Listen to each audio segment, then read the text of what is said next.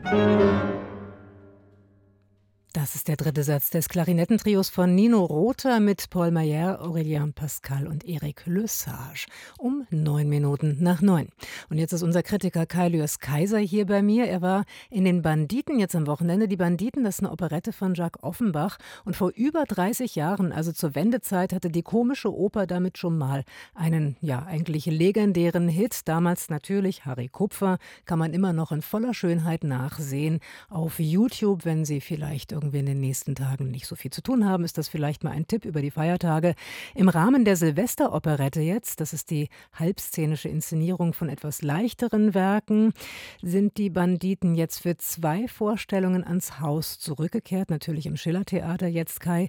Diese Aufführung hat mit der von damals vor 30 Jahren aber nicht so viel zu tun, oder? Naja, insofern schon würde ich denken, dass man das Werk sonst gar nicht angesetzt hätte, wenn es nicht dieser Erfolg mhm. gewesen wäre. 1989 war das, also es lief auch nach der Wende noch. Das war bei Kupfer ein wahnsinniger Budenzauber, übrigens auch fast doppelt so lang, muss man wissen. Ah, okay. also erst so hat man das Stück auch damals verstanden. Das war ja die letzte abendfüllende Opera Bouffe äh, von Offenbach. Danach war es auch vorbei mit seiner Karriere, weil durch den Deutsch-Französischen Krieg er nicht mehr gut angeschrieben war und von dieser ganzen Krams nicht mehr, nichts mehr wissen wollte. Damals bei Kupfer schien der Opernfundus explodiert zu sein. Ich habe das gesehen noch damals. Also allein diese ironische Ausstattungsplunder war allein schon lachhaft daran. Jetzt bei Max Hopp ist das Ganze nur halbszenisch, auf die Hälfte zusammengekürzt, mit dem Buschmesser herunter, heruntergekürzt. Man versteht es eigentlich nicht mehr, was das Stück soll. Ähm, man versteht auch die Handlung dieser Räuberpistole kaum noch. Ich wundere mich, dass die Leute gestern so dankbar waren. Das muss einfach Amüsierwille gewesen sein. Aber wo ist denn das Grundproblem? Also es geht ja um eine Räuberbande und am Ende wird der Räuberhauptmann zum Polizeichef ernannt.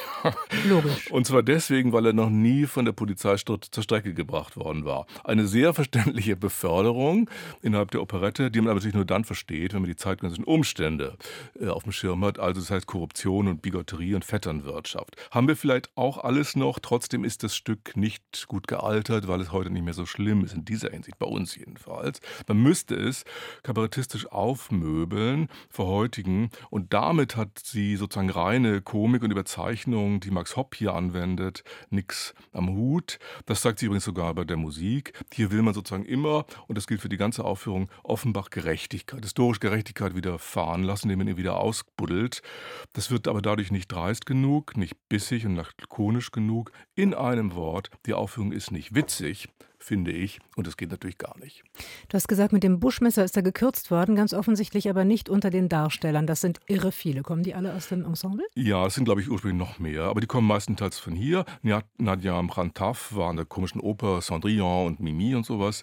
Kammersänger Christoph Speth äh, grinst zähnebleckend mit sich um die Wette, als wenn er zu viel Christoph Walz studiert hat. Der ist aber Asiger.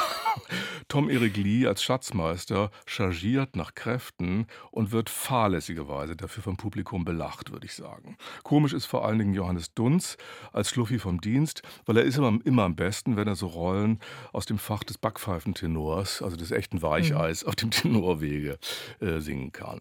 Äh, leider sehen die alle in ihren Rüschenhemdchen und Jägerhütchen äh, noch spießiger aus als Barry Kupfer vor 30 Jahren. Sag mal, gab es vor 30 Jahren bei Harry Kupfer nicht haufenweise Videobildschirme? Nee, das Was? war davor. Das okay. war doch vor Kastorf. Ah, verstehe. Ach, gut, okay. sowas gab's mal. Sowas gab's mal. Aber was ist mit dem Räuberhauptmann, der, der dann Polizeichef wird? Genau, der fehlt ja noch. Falser Kappa heißt der. Und der ist besetzt mit dem österreichischen äh, Sänger Alexander Keimbacher. Das ist ein Gast.